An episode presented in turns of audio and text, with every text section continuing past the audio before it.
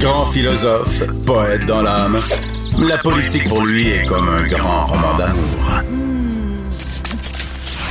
Vous écoutez Antoine Robitaille, là-haut sur la colline.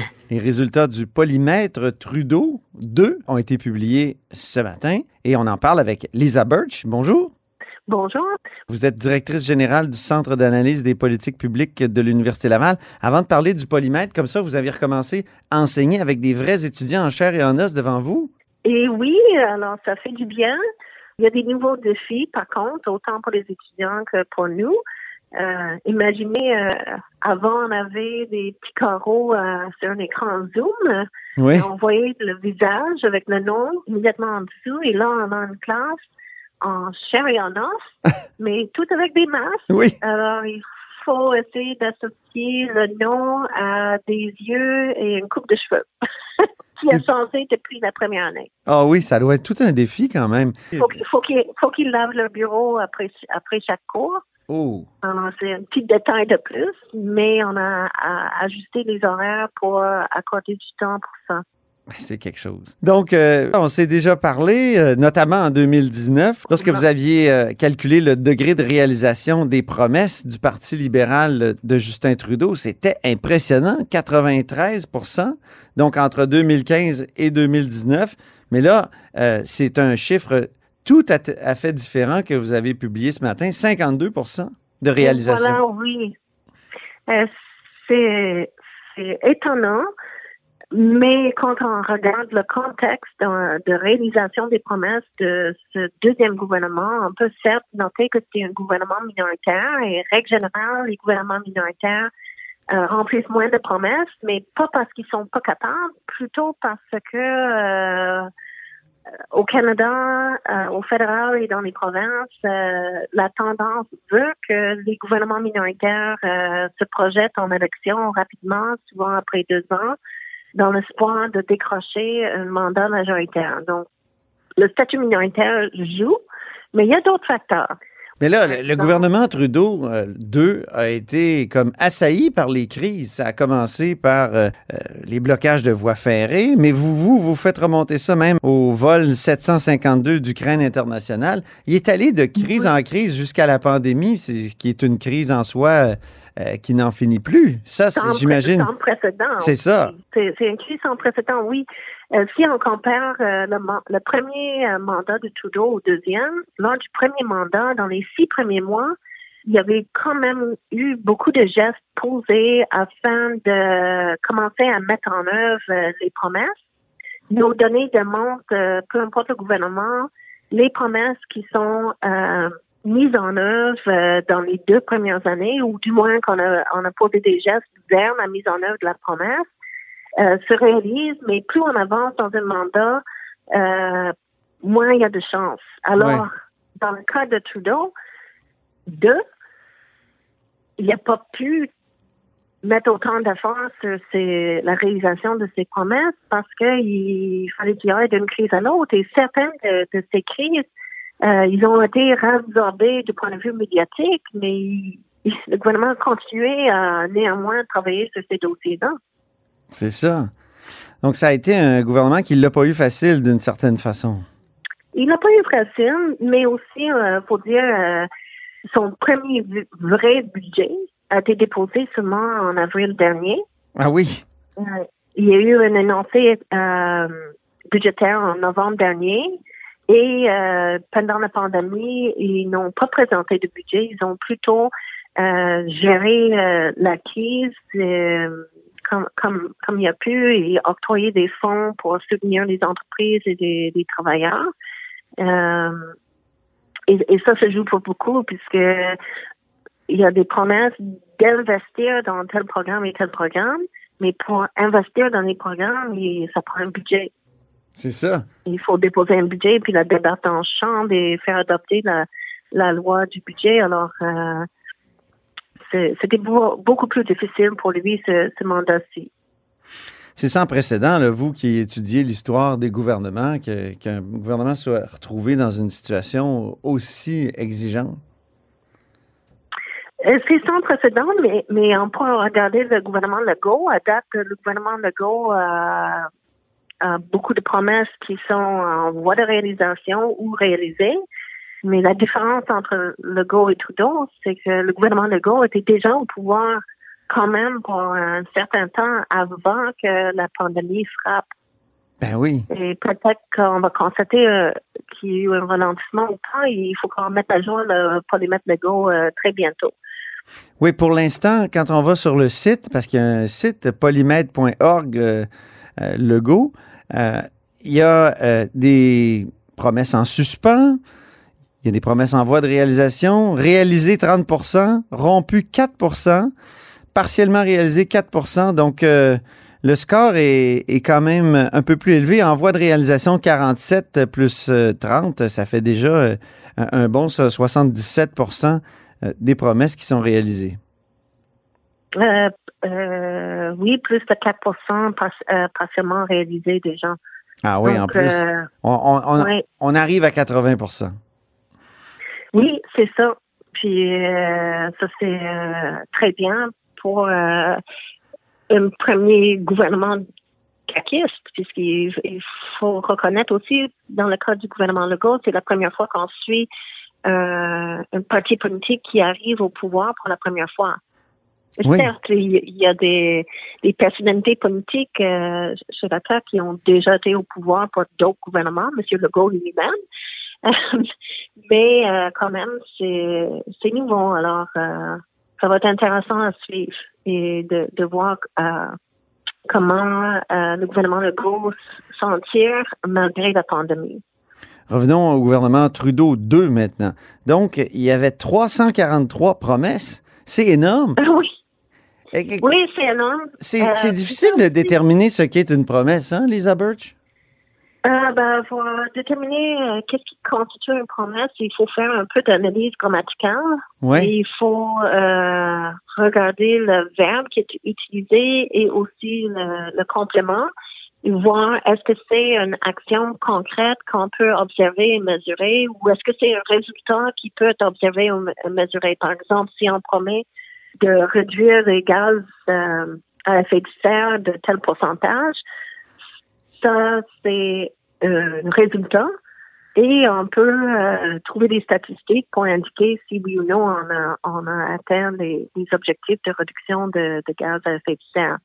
Mais une promesse de trop vague, on, ne le retient pas puisque on peut pas suivre un énoncé qui n'est pas clair par rapport à soit un résultat qui peut être observé et mesuré ou une action gouvernementale qui, qui est très plausible. Par exemple, Trudeau avait promis de moderniser la, euh, la loi sur les langues officielles. Oui. Ben, ça, ça c'est très clairement une promesse et on peut observer qu'est-ce qui a été fait et parce que euh, le projet de loi en ce sens est tombé mort au feuilleton lors du déclenchement des élections. Oui. Cette promesse-là est rompue ah, vous la considérez comme rompue, donc un, gouvernement minoritaire qui déclenche les élections comme le gouvernement Trudeau II.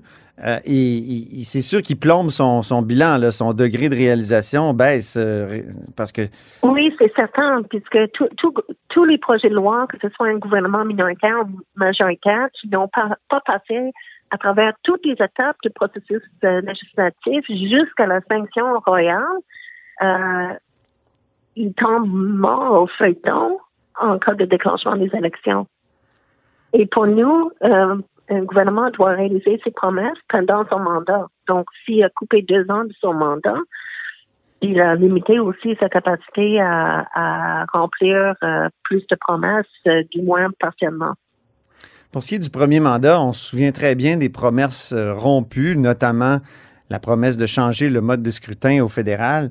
Euh, pour ce qui est des, promesses rompues là, dans, du gouvernement Trudeau II, là, vous, vous avez parlé de, de, moderniser la loi sur les langues officielles. Quelles sont celles, les autres qui, euh, qui sont éclatantes comme, comme rupture de, de promesses?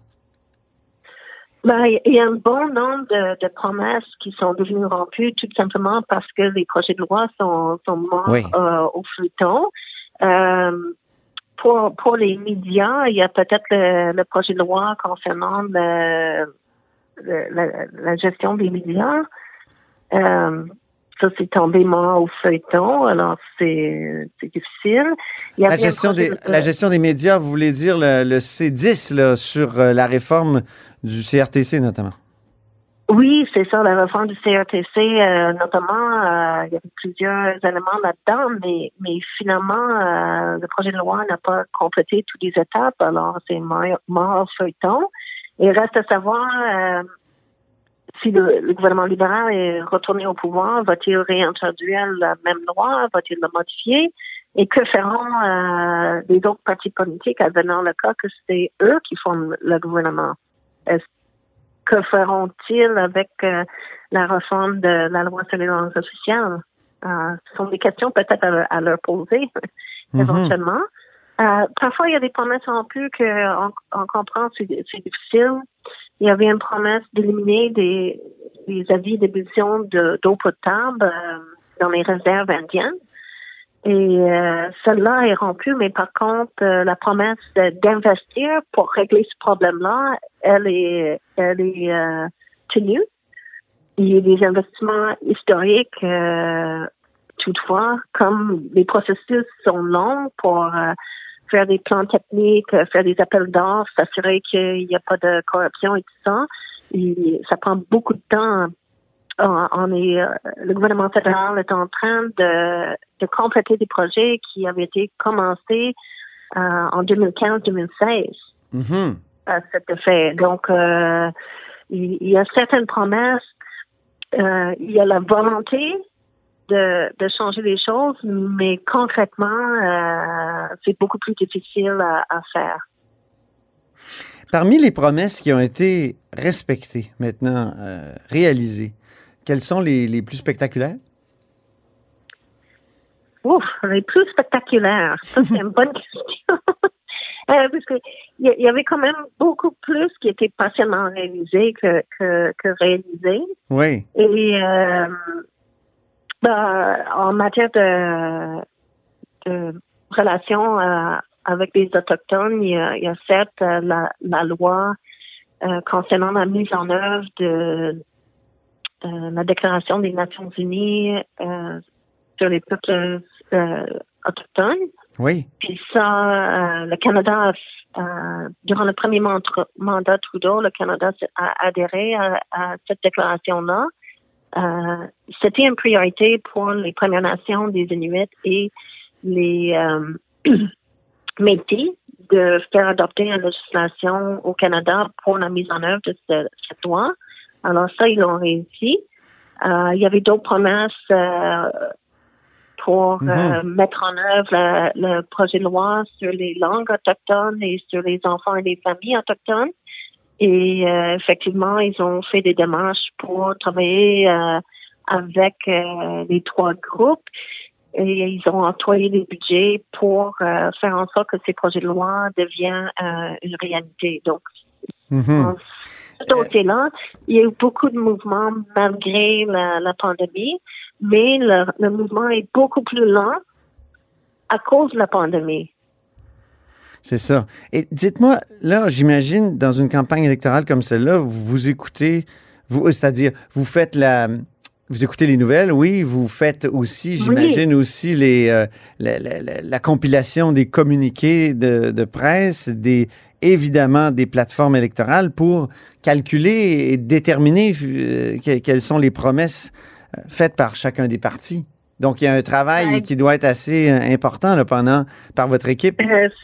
Exactement. Il faut qu'on on récupère chaque communiqué de presse de chaque parti politique ainsi que sa plateforme officielle s'il en dépose un, ainsi que les informations qui se retrouvent sur le site web euh, du parti politique et euh, des euh, documents déposés au, au Parlement concernant le coût des promesses électorales. Ah oui. Et une fois les élections terminées, on collège tous ces documents-là et il y a des codeurs qui passent en revue euh, chaque phase. Ils ont identifié chaque euh, promesse potentielle Et là, on fait un, arbitrage des promesses, mais aussi on, on élimine les doublons, puisqu'il peut y avoir une, une, promesse qui se trouve dans une plateforme formelle et dans un communiqué de presse et dans un document déposé au Parlement. Et on prend le libellé le plus précis et au, au besoin, on ajoute des éléments parce que parfois, ce qui est dans la plateforme électorale est pas assez précis, mais euh, on élabore davantage euh, le sens de, de la promesse euh, dans un communiqué de presse. Donc, c'est très, très exigeant et une fois qu'on a tout ça fait, là, on peut démarrer un polymètre et, et aller de l'avant. Ça s'est euh, beaucoup raffiné, je pense, depuis que je suis euh, les polymètres. C'est assez spectaculaire. Vous avez même une application, d'après ce que j'ai compris, sur euh, téléphone. Oh, nous sommes très fiers de notre nouvelle application. On, on, a eu du financement pour établir un partenariat avec l'Ontario. Et notre partenaire, c'est Cliff Van der Linden, qui est euh, un professeur à McMaster University, mais c'est aussi lui qui chapeaute euh, le Vox Pop Labs que vous connaissez par la boussole électorale. Et euh, ce, ce, partenariat nous a permis de développer euh, le site euh, web, qui est plutôt une application web. Ça a été beaucoup, beaucoup de travail. ça paraît simple d'aller d'une page web à une application, mais ça ne l'est il faut penser tout euh, ce qu'on voit euh, sur les écrans, mais il faut aussi penser comment ça va fonctionner en arrière-plan. Mais je peux nous assurer que c'est vraiment euh, bien fait. On a tout réglé, ou presque tous les tous les petits détails, et on est prêt à aller de l'avant. Merci beaucoup. Merci beaucoup, Lisa Birch. Merci beaucoup. Merci pour cet entretien. Et puis, bonne chance avec les futurs polymètres. Ben, merci beaucoup. Puis on invite les gens à aller euh, visiter le site, à explorer euh, les différents mandats des gouvernements au fédéral et au provincial. Puis normalement, on va voir euh, d'autres polymètres d'abord dans les provinces atlantiques et éventuellement dans l'Ouest. Alors, je rappelle que Lisa est directrice générale du Centre d'analyse des politiques publiques de l'Université Laval. Merci beaucoup, Antoine. C'est ce qui met fin à La Haut sur la Colline. Merci beaucoup d'avoir été des nôtres. N'hésitez surtout pas à diffuser vos segments préférés de notre émission sur vos réseaux. Et je vous dis à demain.